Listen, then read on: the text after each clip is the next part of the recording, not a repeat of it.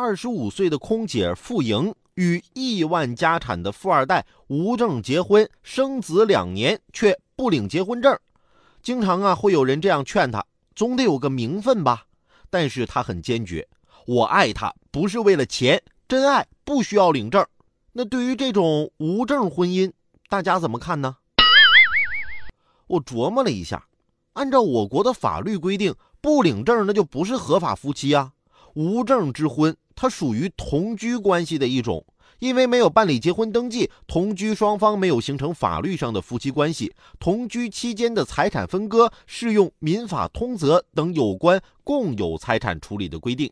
在共同共有关系终止时，对共有财产的分割，有协议的按照协议处理，没有协议的应当根据等分原则处理，并且考虑到共有人对共有财产的贡献大小，适当照顾共有人生产生活的实际需要等情况。